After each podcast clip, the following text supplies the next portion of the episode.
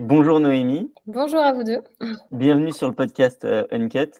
Il y a un truc que j'aime bien faire pour, euh, qu'on aime bien faire pour introduire les invités, c'est de les présenter. Comme ça, ça nous permet d'avoir un postulat de base et comme ça, tout le monde sait euh, ce qu'il va écouter. Donc, tu t'appelles Noémie Alabert, tu es une athlète euh, qui fait de la force athlétique. Tu es deux fois championne du monde, quatre fois championne d'Europe. Tu as participé deux fois à la Sheffield, en fait, sur les deux seules éditions qui existent, donc en 2023 et cette année en 2024. Du coup, tu es dans la catégorie moins de 52 kilos. Je ne sais pas si, si, si je l'ai dit euh, ou pas, mais Non, ouais, c'est bon. Tout est parfait. tout est parfait. J'ai bien résumé euh, un peu le, un peu le, le parcours et, et le Ouais, CV. c'est bien, bien résumé. Bah écoute, du coup, la première question, parce que là, on est dans le jus. euh, tu viens de revenir de la Sheffield il y a, je dirais, une semaine, plus ou moins. Ouais. Comment ça s'est passé cet événement euh, bah, Raconte-nous un petit peu euh, la Sheffield. Alors, ça a été une, édition complètement différente de l'édition de l'année dernière, parce que l'année dernière, j'avais fini deuxième. J'avais fait vraiment une très bonne préparation.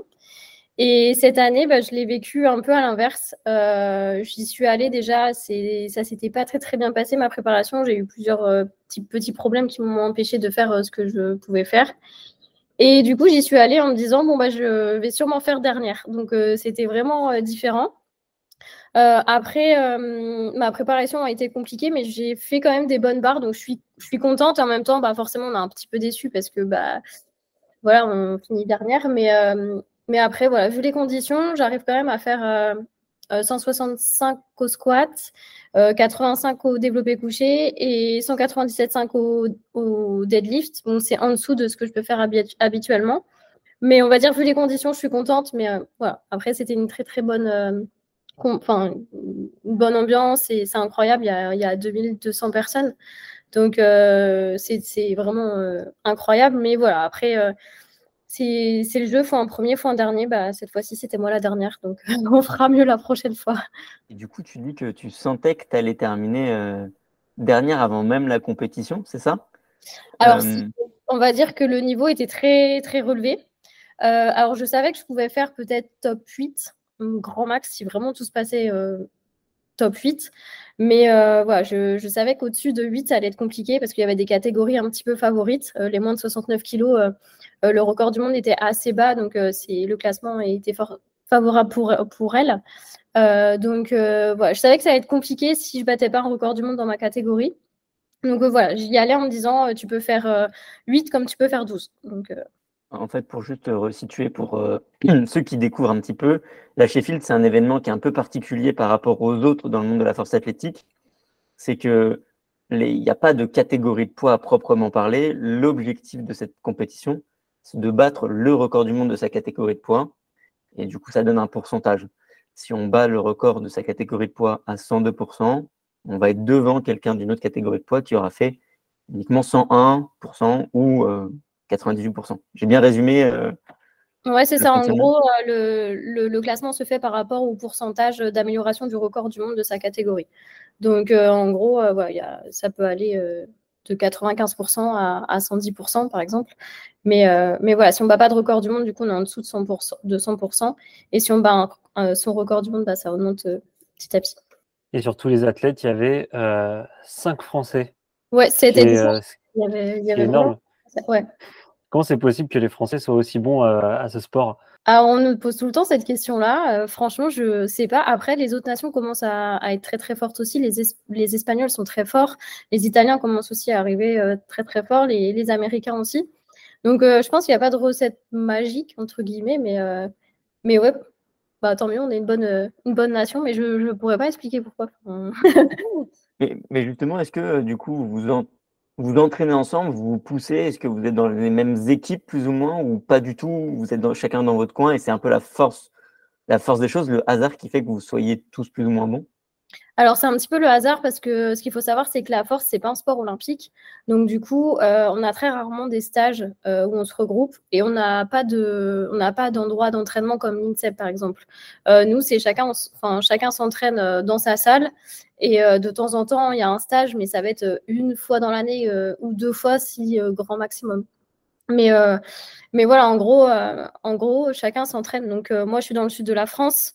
la plupart, de l'équipe, la plupart des, membres de l'équipe de France sont parisiens. Donc, euh, donc voilà, chacun s'entraîne en fait euh, dans sa salle et après, bah, en compétition, on se revoit. Mais, euh, mais voilà, il n'y a pas de centre d'entraînement ou de stage, c'est assez rare. Tu disais, la force athlétique, c'est pas un sport olympique. Il faudrait qu'on s'arrête un petit peu sur tout ça pendant deux minutes. Donc déjà, il y a deux ans, 2022, la plus grosse compétition qu'il y avait en force athlétique, c'était les championnats du monde. Aujourd'hui, il y a la Sheffield qui vient se positionner un petit peu dans ce mix-là en termes d'organisation, en termes de prestige, en termes d'ambiance, euh, alors j'imagine que c'est pas trop comparable, mais euh, est-ce que tu peux peut-être nous faire un parallèle? Qu'est-ce que toi, comment tu le vois dans, cette hiérarchie-là, la Sheffield? Alors, euh, et cette, ce qu'il faut savoir aussi, c'est que nous, on n'est pas un sport olympique, mais on a les Jeux mondiaux. Et l'année prochaine, les Jeux mondiaux vont être en Chine. Donc, en fait, les championnats du monde cette année vont qualifier pour les Jeux mondiaux. Donc, euh, ça va être un peu notre sport olympique à nous. C'est, euh, enfin, ça va être, en gros, les Jeux mondiaux, c'est tous les sports non olympiques qui se rassemblent. Donc, euh, donc, ça va être quand même un gros, un gros événement. Ça va être, ça va être très important. Donc, en gros, on va dire il y a les championnats du monde. après, le titre de champion du monde, bah, tu l'as, tu l'as qu'une fois. Si tu veux, les gens, le titre de Sheffield, bah, ils connaissent pas, donc ils comprennent pas. Vaut mieux être en gros champion du monde que euh, champion de Sheffield. Tu vois, euh, même au niveau du ministère des Sports, euh, Sheffield, il connaît pas. Donc, vaut mieux être champion du monde, même si effectivement c'est moins prestigieux. Enfin, moins prestigieux. Enfin, c'est c'est pas du tout la même ambiance. Et tu peux pas comparer, mais mais vaut mieux être champion du monde que champion de Sheffield. Enfin, de mon avis. Et du coup, bah après, pour moi, championnat du monde Sheffield, c'est à peu près sur le même niveau. après, Sheffield, on y va surtout pour l'ambiance, pour l'argent, forcément. Et, euh, et pour euh, bah, le fait de gagner aussi pas mal de, de, visu, enfin de visu, comment on dit? Ouais, de visu. Visibilité. Visibilité, ouais, j'allais dire visualité, oh là mon dieu. Euh, donc voilà, et après, bah, pour moi, tu as les Jeux mondiaux qui est quand même au-dessus de, au -dessus de tout ça. Ok, donc même au-dessus de la Sheffield. Ouais. Alors qu'à la Sheffield, vous êtes quand même, vous, vous, êtes en train de vous affronter tous, tous les meilleurs de votre sport s'affrontent sur une seule scène, sur, un, sur une seule après-midi, c'est quand même euh, Après les Jeux euh, hyper fort. ans. Et là, ça va être la première année. Alors, c'est un petit peu compliqué pour ceux qui ne connaissent pas, mais euh, en gros, en force athlétique, tu as équipé et non équipé. Et en, les Jeux mondiaux ont toujours été en équipé. Et là, ça va être la première année, l'année prochaine, où ça va être en non équipé. Donc, c'est pour ça que, que j'espère me qualifier à cette compétition-là, mais c'est tous les quatre ans. Donc, c'est un petit peu notre Jeux olympiques à nous. Donc, pour moi, c'est au-dessus. Après, euh, c'est un point de vue personnel, mais. J'ai une question qui me taraude, mais je ne sais pas si tu auras la, réponse. Pourquoi, euh, pourquoi la force athlétique, c'est pas un sport olympique euh, du coup? Alors, avant, on était rattaché à l'haltérophilie. en fait, la FF Force n'existait pas. ça a été fait en 2017, je crois. Et du coup, en fait, l'haltérophilie a toujours pris le dessus de la force athlétique. Et pour l'instant, en fait, au moment où il y a eu la division, il y a eu donc la FF Force, la fédération d'altéro. Euh, et je sais pas, alors soit il y a, je sais pas trop, après c'est assez compliqué parce que la force, tu as trois mouvements, c'est assez long, c'est pas très visuel. Euh, donc, euh, donc voilà, je sais pas, après, peut-être qu'il y a des gens qui, qui seront, mais moi je sais, je sais pas, peut-être que c'est pas assez développé, c'était trop récent, je sais pas. C'est ce que j'allais dire, peut-être que le fait que, j'ai l'impression que de plus en plus aujourd'hui sur les réseaux, la force athlétique gagne en popularité. Peut-être que je me trompe et que je suis trop, euh, trop sur les réseaux dans, ces sphères-là, mais j'ai l'impression en tout cas que le sport gagne en popularité. Et c'est ce que j'allais dire. Peut-être que historiquement, l'haltérophilie est plus ancienne et plus connue. Et... Peut-être. Bon, bref, c'est juste une hypothèse. Sortir l'haltérophilie à cause du dopage, mais euh, je ne sais pas trop. Euh, peut-être que ça se fera un jour, mais pour l'instant, c'est c'est pas trop d'actualité. Je pense que, alors de mon, point de vue, je pense que tant qu'on a les trois mouvements, ça va être compliqué d'être olympique. Euh, de mon point de vue, il faudrait retirer le développé couché pour que ce soit olympique et qu'il n'y ait que le squat et, euh, et soulevé de terre pour que ce soit plus visuel. Et d'ailleurs, en haltérophilie, avant, il y avait trois mouvements. Euh, et voilà, donc pour l'instant, pour moi, c'est pour moi, ce ne sera pas le cas tant qu'il y aura les trois mouvements. Mais c'est mon point de vue. Tu dis ça parce que tu n'aimes pas le développé couché alors, j'aime pas le développé couché. Je vous avoue que ça m'arrangerait. Mais il n'y a pas que pour ça. Je pense que pour les spectateurs, bah, même en compétition, quand tu vas en compète, tu vois, les gens ils sont hyper hype au squat. le bench, bah, tu n'as plus personne, en fait, tout le monde va manger. Et ça revient pour le soulever de terre. Donc, donc je pense que c'est un peu long, tu vois, pour, pour les spectateurs. Parce que les charges sont plus lourdes sur les deux autres exercices. Et... Ouais, c'est moins impressionnant. Ce serait une question de spectacle, en fait. Ouais, et de durée, je pense aussi. Après, après au JO, il y a le curling aussi, en hiver. Ouais. il y a des sports, euh, voilà. il, y a, eu un tacle glissé là. Euh... Chacun son sport, je mais effectivement. Et du coup, rapidement, euh, pour revenir à la Sheffield, euh, comment ça se passe quand vous êtes, parce que quand vous êtes sur scène, vous arrivez chacun à votre tour, vous êtes tous énervés. Comment ça se passe quand vous êtes dans les coulisses? Est-ce, qu'il y a, est-ce que là, vous êtes beaucoup plus dans, dans l'entraide et la, la, camaraderie, on va dire, plutôt que. Non. Euh, en gros, bah, tu... Bah, déjà, ce qu'il faut savoir, c'est que la salle de chauffe était au moins deux étages en dessous, donc tu devais prendre un ascenseur en fait pour euh, accéder euh, à, la salle de spectacle. Et, et bah, au moment où tout le monde commence à s'échauffer, tout le monde met ses écouteurs, tout le monde met son casque et personne s'entraide. On est un peu tous concurrents, tu vois.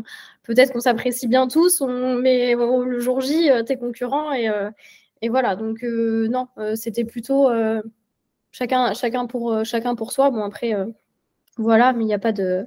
Il a pas de tacle ou quoi que ce soit, mais, euh, mais voilà, chacun met sa musique, chacun est dans sa bulle et, on s'échauffe. D'ailleurs, c'est intéressant ce que tu disais, Julien, sur le fait que tout le monde rentre énervé sur scène. On voit certains athlètes qui sentent un produit et certains qui ne sentent pas de produit. C'est de l'ammoniac, c'est ça, si je ne me trompe pas ou... C'est de l'ammoniac, ouais.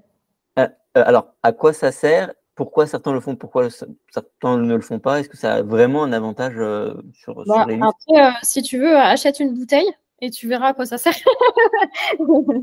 Euh, en gros, ça, ça, ça, te fait pleurer, ça te, ça te réveille. Quoi. c'est vraiment. Voilà, je, t'invite à en acheter un pour, pour tester. Et après, bah, tu as des athlètes. Moi, je n'en prends pas trop parce que j'ai besoin. J'ai peur en fait que ça me déstabilise et que j'arrive sur scène. Tu sais, tu pleures, tu, tu sais plus où t'es. Donc euh, moi, je préfère être enfin, dans ma bulle et me rester concentrée. Et, euh, et voilà, je préfère qu'on me mette des petites tapes, tu vois, que, que sentir l'ammoniac.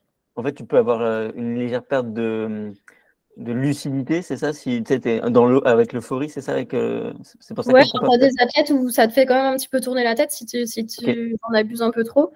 Euh, après, enfin, t'en as qui aiment, t'en as qui aiment pas, donc c'est à toi de tester de voir, et, et, de voir ce, ce qui est bien pour toi. Et quand tu arrives sur scène, euh, tu es dans ta bulle ou tu entends le public euh, français euh, qui, qui, qui, pousse, qui, qui booste tous les athlètes? Non, non, tu l'entends. alors d'ailleurs, la première année, je suis montée, la première barre de squat, j'y vais, waouh, je m'attendais, je savais que ça allait être un truc de ouf, mais je ne m'attendais pas à ce, à ce point-là parce que bah, c'était vraiment la première compète que je faisais où il y avait du public, où il y avait de l'ambiance. Parce que nous, en général, au championnat du monde, au championnat d'Europe, les petites catés, c'est tout le temps au début de la compétition euh, où c'est à 7 h du mat, donc il n'y a jamais personne. Ou alors tu as, 10, as 10 clampins dans, le, dans les gradins. Quoi. Donc en général, les 47-52, c'est pas très très suivi. Les gens, ils s'en fichent un peu parce que c'est des petites barres, tu vois. Donc là, le fait d'avoir vraiment un public, et bah, moi j'avais aussi ma team qui était là pour me soutenir, donc euh, donc c'était ouf. Ouais, franchement, tu les entends et bah faut le vivre pour, pour s'en rendre compte. Mais euh, ouais, c'était assez exceptionnel. Je, vais, je vais m'éloigner un tout petit peu de la, de la, Sheffield et parler un peu de ta saison 2023. Donc, euh, pour rappel, en 2021 et 2022, tu as été championne du monde. Ouais. Et si je dis pas de bêtises, en 2023, tu es arrivée à ce moment-là euh, deuxième. Ouais, bah, en fait, j'ai euh, bah, Sheffield 2023, j'ai une fille qui était en 57 qui est descendue en 52. D'ailleurs, qui, me, qui, bah, qui a été plus forte que moi ce jour-là à Sheffield de 6 kilos, je crois. Moi, je fais 454, elle, elle fait 460. Et du coup, championnat du monde, elle est restée en 52 et euh, bah, elle a fait 460 à nouveau, mais en gardant de la marge. Et moi, j'avais fait 450, j'avais loupé mon squat. Euh, j'avais validé qu'une barre sur trois au squat, donc ça m'a vraiment pénalisé. Je savais que ça allait être compliqué. Et, euh, et voilà, après, c'est le sport, c'est comme ça. L'arrivée, elle est plus forte. Bah écoute, je, vais, essayer de la, de la voir cette année, mais ça va être vraiment très, très compliqué. Elle est, elle, est impressionnante. Donc, euh, écoute, on, verra. Et quand tu te retrouves avec une adversaire comme ça, euh, c'est quoi les, les plans de bataille, les objectifs euh, pour, euh, pour réussir à la battre, pour réussir à, revenir sur elle euh, Alors, je savais que j'avais un petit peu d'avance sur le squat. Donc, je me suis dit, il ne faut pas que je me foire au squat, sinon c'est mort. Donc, au moment où j'ai foiré mon squat, je me suis dit, bon, c'est mort.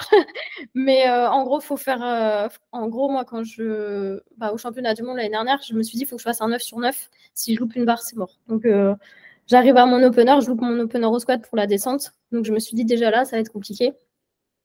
Et euh, bah, faut laisser aucun kilo. Donc, euh, tu grattes les kilos au max, tu prends aucun risque. Et euh, bah, tu essayes, de te rapprocher au, au max et t'attends qu'elle fasse bah, soit une faute ou qu'elle soit moins forte ce jour-là, sachant que c'est une 57. Donc, je me suis dit peut-être aussi qu'avec la perte de poids à nouveau, ça peut, ça peut jouer, mais elle est vraiment très forte. Et puis, puis voilà, moi, j'ai eu quelques petites blessures, des trucs qui m'ont empêché au développé couché d'être de bien progresser. Donc, je, voilà, c'est un petit peu compliqué, mais bon, après, écoute, c'est le sport, c'est comme ça. Hein. peut pas gagner à en plus, euh, en plus, comme euh, si tu fais des plus petites barres, tu passes avant elle. Donc il y a aussi euh, le côté pénalisant de ne pas savoir quelle prochaine barre elle va faire, comment tu peux t'adapter par rapport à ça, etc. Ou est-ce que tu vois juste pour toi quelle barre tu fais, peu importe ce qu'elle fait, tu feras ces barres-là? Alors, on se connaît toutes quand même. Dans notre, je sais ce qu'elle vaut, je sais très bien jusqu'où elle peut aller. Euh, c'est aussi euh, ce qui fait la faiblesse des réseaux sociaux et ce qui fait, voilà, c'est qu'elle poste tout, donc je sais à peu près ce qu'elle vaut le, jour J. Euh, après, moi, tu peux mettre 100 kilos au bench, je ne l'élève pas, donc tu sais, à un moment, tu sais à peu près où est ta limite, donc tu, tu, tu, peux juste regarder, tu peux juste bah, dire, bah, c'est bien, elle a fait ça, bah, moi, je vais essayer de faire ce que je peux. Enfin, tu, à un moment, tu arrives au taquet. Tu, enfin, moi, ça fait six ans que je fais ce sport. Donc, à un moment, tu, essaye de faire kilo par kilo, tu peux pas gagner 10 euh, kilos euh, sur chaque mouvement euh, tous les mois, c'est pas possible. Mais alors, tu viens de soulever un point qui est super intéressant. Tu gagnes deux années d'affilée champion du monde. cette fille-là, elle arrive dans ta catégorie et elle gagne. Et tu dis que voilà, vous vous connaissez via les réseaux sociaux, etc. Est-ce qu'il n'y a pas aussi un, truc un peu psychologique où du coup tu vois son évolution, tu vois ses barres sur les réseaux sociaux et ça peut te mettre une certaine pression pour les compétitions Toi, comment tu le vis justement cette, euh, c'est plutôt le contraire. Euh, je sais qu'il y a des gens, ça peut les perturber en mode euh, ouais, de toute façon, j'ai déjà perdu, elle est trop forte. moi, c'est plus envie, j'ai plus envie de la niquer. Hein. j'ai plus envie de me dire, elle, je vais me la faire. elle, elle, elle est morte. Mais bon, ça n'a pas été encore le cas, mais j'aimerais bien être un peu au-dessus du podium, tu vois. Et elle, elle soit... donc, en fait, ça, ça, te tire vers le haut, ça te permet de faire des meilleures performances que si elle avait peut-être pas été là? Forcément. Euh, par exemple, au championnat d'Europe, je suis pour l'instant toujours euh, assez largement au-dessus. Bah, tu fais pas la même compétition que quand. Enfin, tu fais pas la même préparation quand tu sais que tu es, es, loin devant, tu vois ce que je veux dire. Euh, là, tu sais que derrière, il va y avoir une confrontation. Tu sais qu'elle, elle va pas te louper non plus, elle est au taquet. Donc, ça, ça, te booste à l'entraînement. En tout cas, moi, ça me booste et je me dis.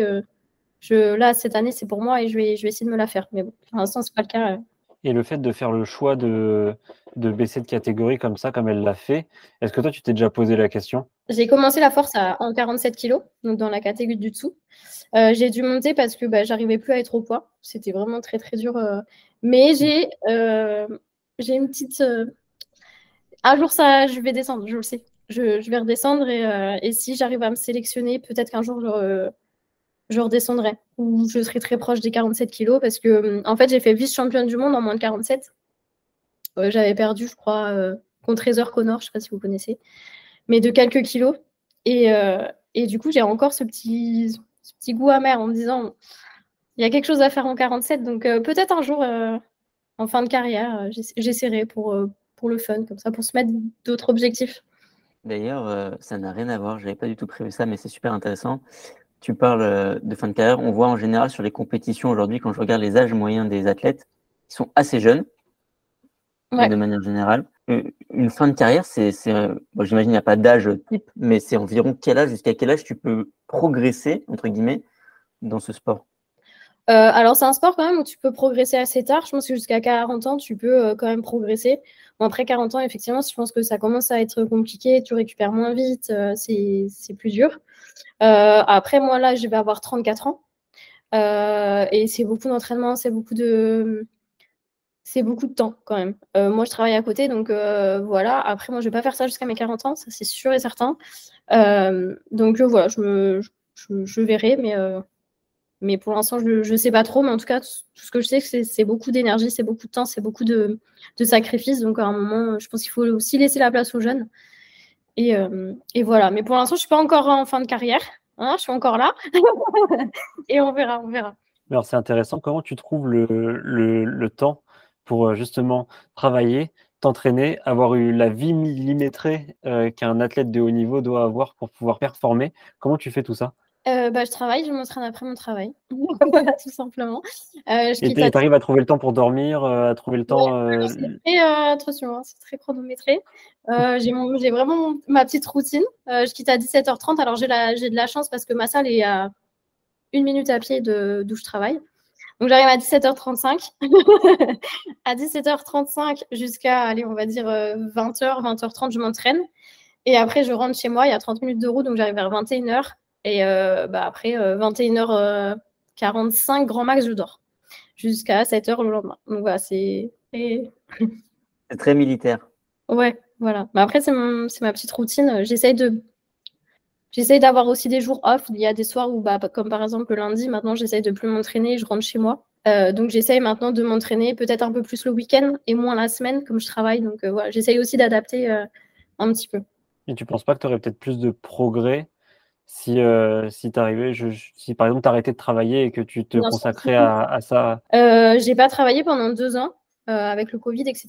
En fait, moi là-bas, j'habite à Troyes, j'ai déménagé dans le sud et j'ai été au chômage pendant deux ans.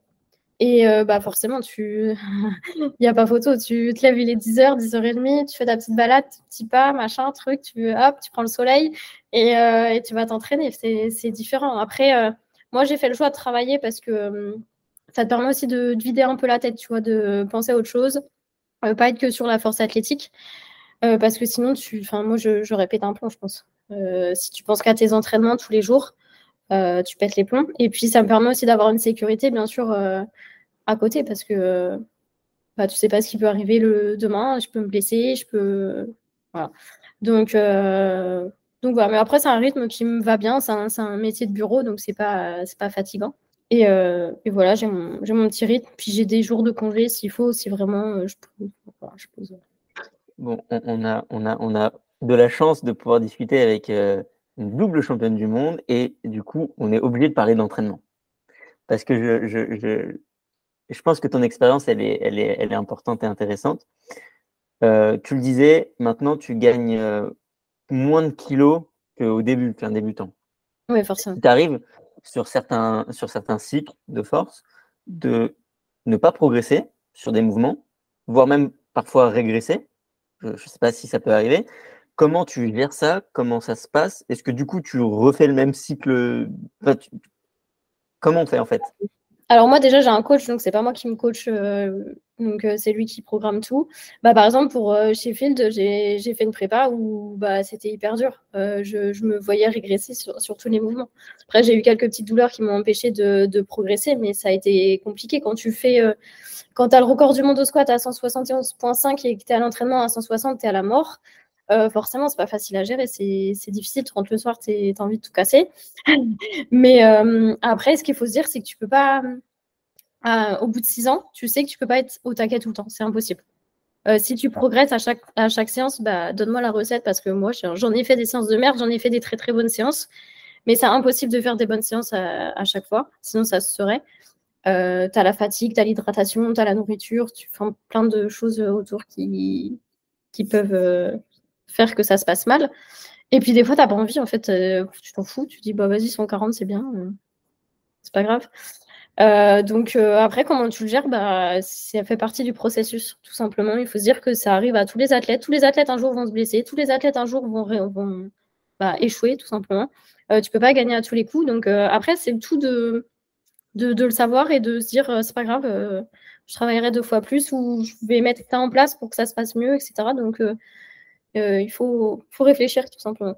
Et quand on arrive euh, en jour de compétition, un jour de championnat euh, du monde par exemple, est-ce que comme on est à l'apogée du coup de son, de, son cycle de force, est-ce que c'est là où tu, tu vas peut-être pouvoir sortir des perfs que tu n'as jamais sortis avant, etc. Ou est-ce que ça arrive que en entraînement? Parce que j'ai l'impression que parfois on voit des, des, athlètes sur Insta qui sont très chauds, qui ont des très grosses barres, mais qui n'arrivent pas forcément à les tenir le jour, le, jour de l'échéance, on va dire Alors ça, c'est, on va dire, entre le, c'est le problème des water cuts. en fait, nous, on s'entraîne pas au poids de, on s'entraîne pas dans notre catégorie de poids. On est toujours un petit peu au-dessus. Donc forcément, quand tu arrives J, tu peux avoir un petit peu des pertes au niveau des, au niveau de, bah, du poids que tu peux soulever. Il y a très peu d'athlètes qui s'entraînent au poids de corps. Mais en général, euh, le jour J, on sait un petit peu ce que l'autre vaut. Euh, moi, c'est arrivé très rarement que je fasse des barres en compétition que j'ai jamais fait en entraînement.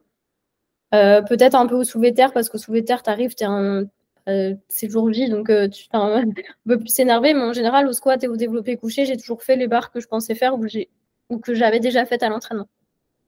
Après, je sais pas, moi, c'est mon cas. Peut-être que d'autres athlètes, c'est différent. Mais en tout cas, j'ai toujours fait des barres que j'ai faites à l'entraînement, à part je crois, au soulevé de terre, mais c'est assez rare. Ce que, ce que, tu dis sur euh, le poids, c'est intéressant. quand tu passes d'une catégorie à une autre, tu parlais d'une athlète de, de l'athlète contre qui tu étais en, confrontation, qui était passée de 57 à 52. À quel point tu perds en performance en changeant de, catégorie, en, baissant de poids? Est-ce que c'est très individuel?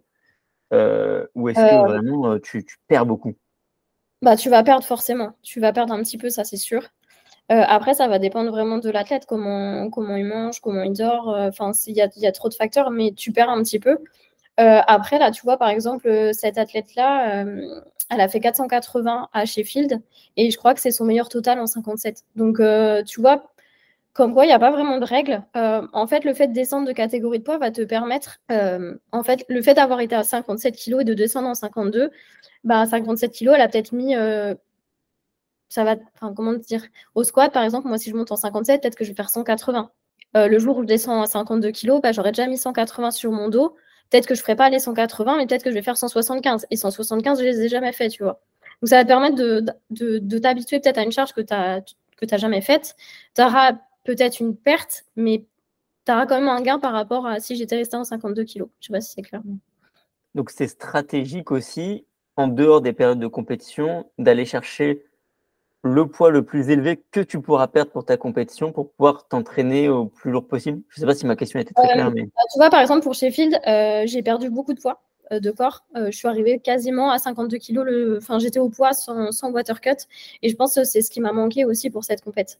c'est pour ça que là, j'essaye de remonter, de prendre, de, remonter au moins de 2 kg, 2 kg 5. Je sais que ça va me faire du bien sur les barres, je vais mieux récupérer, euh, je vais pouvoir mettre plus lourd. Donc, euh, c'est un sport où, euh, où, je pense qu'il faut s'entraîner un petit peu au-dessus de sa catégorie de poids. pour les, les, athlètes expérimentés, je parle, pas pour les débutants. Mais c'est pour ça que tu as plein d'athlètes qui descendent de catégorie et qui sont plus forts que ceux qui sont déjà dans leur catégorie. J'ai une question qui n'a rien à voir avec ce qu'on était en train de dire. Au niveau, de, au niveau des mouvements, on a le bench où c'est quand même euh, assez simple de réussir ou de l'échouer, en fait, on voit directement. Le deadlift aussi. Le squat, on peut faire un squat et quand même avoir euh, les, trois, les trois lumières rouges et échouer euh, sur le squat parce qu'il manque d'amplitude, etc. Comment est-ce qu'on travaille ça à l'entraînement pour éviter d'avoir d'avoir ce problème? Alors, pareil, au terre, tu peux très bien faire ton soulevé de terre et avoir les épaules un petit peu trop en avant et te le faire refuser, ou alors que la barre, elle redescend. Je pense que bah, il faut travailler tout simplement au standard. Euh, en gros, euh, il faut connaître les standards des compétitions et, euh, il faut se faire corriger bah, par tes collègues. tu te filmes aussi, tu peux te filmer et te dire bah tiens là mon squat il est pas bon, il est pas assez profond. Donc le mieux c'est si tu veux réussir en compétition, bah faut t'entraîner au standard des compétitions. c'est bien beau de mettre Enfin, moi, je préfère un 180 en squat, demi-squat, mais en fait, ça me sert à rien. c'est pour le buzz des réseaux sociaux, mais ça me sert à rien. Mais je sais pourquoi il a posé cette question-là euh, dans ce sens-là. Hein. C'est parce qu'il n'a pas la ah. profondeur au squat. Hein. Ah, bah voilà. Non, moi, j'ai pas assez d'amplitude. non, mais même parce que tu, tu vois, genre euh, au deadlift, bon, bah, je trouve que c'est plus simple de bah, savoir quand on l'a ou quand on l'a pas. Deadlift, Et pareil au bench. Ouais. Alors qu'au alors qu'au squat, il peut y avoir débat. Il peut y avoir un moment euh, à, un centimètre près. Tu mets trop lourd, tu fais un peu d'ego lifting, il faut descendre un peu. Tac, tu t'es fait calmer. Allez, non, non, mais alors, non, mais par contre, il soulève un point que je trouve qui était intéressant parce que, bon, on s'était fait une petite compète amicale et euh, moi, j'avais presque que de la mobilité. Est-ce que justement, vous travaillez, euh, peut-être toi ou d'autres athlètes, travaillent la mobilité justement pour aller avec plus d'aisance chercher des amplitudes au squat, avoir des mains plus écartées au développé couché, etc. etc. moi, j'en fais très très peu. après, je sais qu'il y a des, athlètes qui aiment bien. nous, c'est plus pour s'échauffer et pas vraiment pour corriger ces points-là techniques. en gros, si tu as des, bah, par exemple, si tu n'arrives pas à descendre au squat, peut-être que tu peux mettre du pause squat et faire une pause en bas et justement te forcer en fait euh, à avoir la bonne, euh, la bonne amplitude. En fait, tu vas plus mettre en, place des variations sur les trois mouvements que, des, que de la mobilité. Après, tu peux mettre en place de la mobilité. Ça, ça, ça, va dépendre. Moi, j'en fais pas. Je préfère, euh, je préfère faire des variations qui vont m'aider à corriger mon point faible que, que de faire de la mobilité. Et, on reste un petit, un tout petit peu sur l'entraînement. Tu disais que c'est pas toi qui faisais ta programmation parce que tu étais accompagné d'un coach. Aujourd'hui, euh, bah, toi, tu dois avoir euh, des connaissances, euh, de très bonnes connaissances dans, le domaine, c'est ton sport. Alors, à quoi ça te sert d'avoir un coach? Et est-ce que, du coup, avec l'expérience, les, cycles de force ou les, périodes d'entraînement ne se ressemblent pas? Quelle, quelle serait la plus-value finalement? Alors pour moi, j'ai toujours voulu un coach parce que je pense que c'est bien d'avoir quand même un regard extérieur. Euh, parce que après, euh, bah forcément, tu te connais, tu te mets des trucs que t'aimes pas, que t'aimes, enfin, tu te mets pas les trucs que t'aimes pas faire, tu vois, le squat bar haute euh, en x10, ça, je me le mettrais pas, tu vois. Mais je pense que c'est important, tout simplement, parce qu'on a besoin d'un regard, tu as besoin de, de. Puis moi, j'ai pas, enfin, j'ai pas le temps, j'ai pas envie de penser à ça, je, lui fais confiance à 100%. Et quand il y a quelque chose qui va pas, bah, je lui dis quand il y a quelque chose, on se fait toujours des points régulièrement. Donc, donc voilà, tout simplement, moi, c'est pour c'est pour m'éviter. Enfin, de toute façon, je me connais, je pense que je me mettrai. Il y a des choses que je... qui me met que je me mettrai pas. Donc, euh. donc voilà, après, c'est une question de confiance, tout simplement. Et le fait que ton coach t'impose, euh, enfin t'impose, te mette, euh, te, te mette un, un type de, de, variation de mouvement, etc. C'est quelque chose que tu fais avec plaisir, alors que si c'est si c'était toi-même, tu l'aurais pas fait avec plaisir, c'est ça? C'est pas ça, c'est que moi je me le serais pas mis tout simplement. et par exemple, il y a des variations, je sais qu'il me met et je râle. Et je lui dis, mais pourquoi tu me ça me fait, t'inquiète, fais-moi confiance, t'inquiète pas, ça va débloquer et tout. Donc, euh, euh, voilà, c'est des choses que, que toi, tu penses pas forcément, que tu te dis, mais pourquoi? Enfin, ça me sert à rien. Et en fait, au final, tu te rends compte qu'il avait raison. Donc, euh, voilà, après, c'est. Après, je suis un peu une feignante, donc il, y a, il y a plein de trucs que je que j'aime pas faire et que je me mettrai pas et que lui me force à faire. Il y a beaucoup de gens qui commencent la force athlétique récemment depuis ces dernières années avec les réseaux sociaux, etc. Et de toute façon, j'ai l'impression qu'un peu tout le monde, par la force des choses, fait les trois mouvements, euh, développé couché, squat et, deadlift en salle. Euh, quels seraient le, les, conseils de base que tu pourrais donner à quelqu'un justement qui, commence et qui voudrait euh, bah, commencer à progresser, commencer à faire bien les choses? Bah, Prendre un coach. Ça peut paraître con, mais pour moi, c'est hyper important parce qu'il faut prendre un coach bah, qui va déjà t'apprendre les trois mouvements, les règles, euh, qui va te mettre des variations suivant tes points faibles. Donc euh, pour moi, c'est hyper important. Le matériel, honnêtement, on s'en fout. Enfin, moi, quand j'ai commencé, j'avais pas de SBD, j'avais pas de, de ceinture SBD, j'avais pas de genouillère, bref, j'avais pas tout ça. Donc le matériel, pour moi, ça peut venir après. Donc on s'en fout du matériel. Ce qu'il faut, c'est vraiment apprendre les trois mouvements, ne pas mettre lourd euh, dès le début, bien apprendre la technique, prendre un coach si on a les moyens de prendre un coach et se filmer, se, analyser ce qu'on fait et puis aller progressivement, tout simplement. Ce... C'est pas parce qu'on a un sport de force qu'il faut forcer à chaque, à chaque séance, surtout au début. J'ai une question peut-être un peu polémique. Donc, euh, donc la force athlétique, c'est le squat, le deadlift, le bench. Euh, et euh, on voit un peu de temps en temps sur les réseaux sociaux comme quoi le squat, c'est dangereux ou le deadlift, c'est dangereux. Il y a certaines personnes qui disent même que c'est les mouvements qu'il ne faut pas faire, sinon on va se retrouver à 40 ans à avoir mal partout, etc. comment, comment, ça, comment ça se passe quand toi tu soulèves hyper lourd? Qu'est-ce que Qu'est-ce que tu penses de, de ce débat et Comment ça se passe? Est-ce que moi je peux rassurer ma mère en lui disant que c'est ok euh, Alors moi, je faire de la À, chaque fois, je réponds, je dis, c'est le, enfin, j'ai vu ça sur euh, Major Movement et, euh, et j'ai lu, en fait, c'est le canapé qui tue et c'est pas le sport qui tue. en gros, au squat, tu vas forcément peut-être te faire mal, tu vas te faire peut-être mal au dos, tu as un lumbago, une tendinite.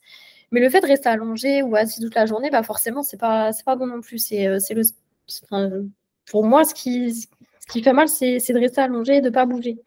Donc euh, après, oui, ça arrive de se blesser, mais euh, le fait de se surpasser, le fait d'aller à l'entraînement, de voir ses copains, de, bah, tu vois aussi ton, corps qui change, tu, te muscles. Pour moi, c'est c'est hyper important. Donc, moi, ces commentaires-là, je les regarde même pas, en fait. je me dis, le mec, il est sur Facebook pendant que moi, je suis en train de m'entraîner, bah, vas-y, continue à commenter. je m'en fous.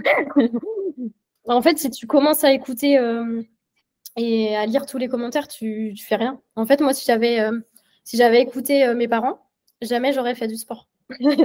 Ma mère, elle regarde pas mes vidéos, euh, elle veut jamais venir en compétition. Elle me dit euh, surtout tu fais pas mal à ton dos. Ah, c'est tout ce que je te demande. Euh, donc à un moment, je pense qu'il faut arrêter d'écouter ce que les gens, disent et, et faire ce que tu as envie de faire, faire ce qui te plaît. Si toi tu as envie de soulever X kilos, bah vas-y, fais-le. Si toi ça te fait du bien, en fait, on s'en fout de ce que les autres pensent. Du coup, en plus, tu es renforcé faire du sport, ça te renforce. Du coup, tu, peux avoir plus de longévité dans ta vie. Euh, c'est ça. J'ai eu pas mal de problèmes de santé. Donc, euh, les médecins me disaient euh, bah, non, mais le sport, peut-être que tu pourras faire un petit peu de marche à pied et encore, tu vois.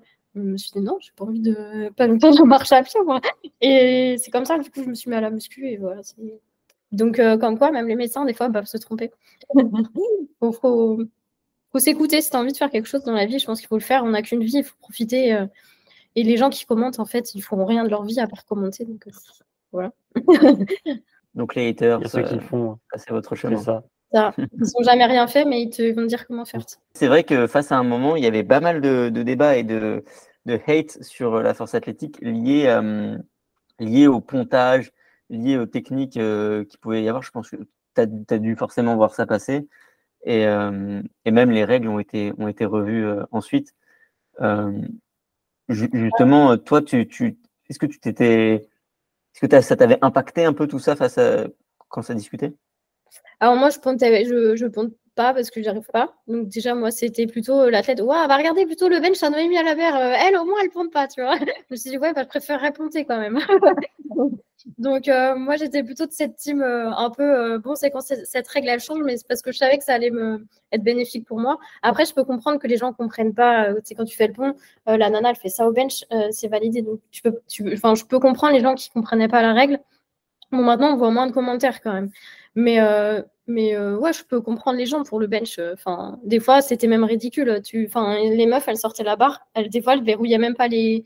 Enfin, les coudes étaient verrouillés, la barre, elle touchait déjà les, la poitrine. Donc, euh, donc euh, voilà, après, euh, après c'est le règlement. En fait, tu peux, enfin, tu peux pas leur en vouloir aux athlètes, c'est comme ça. Tu fais tout pour optimiser la performance. c'est ça, en fait, à un moment, tu es, dans un sport de haut niveau, tu peux le faire, pourquoi tu le ferais pas? Enfin, Ce serait débile.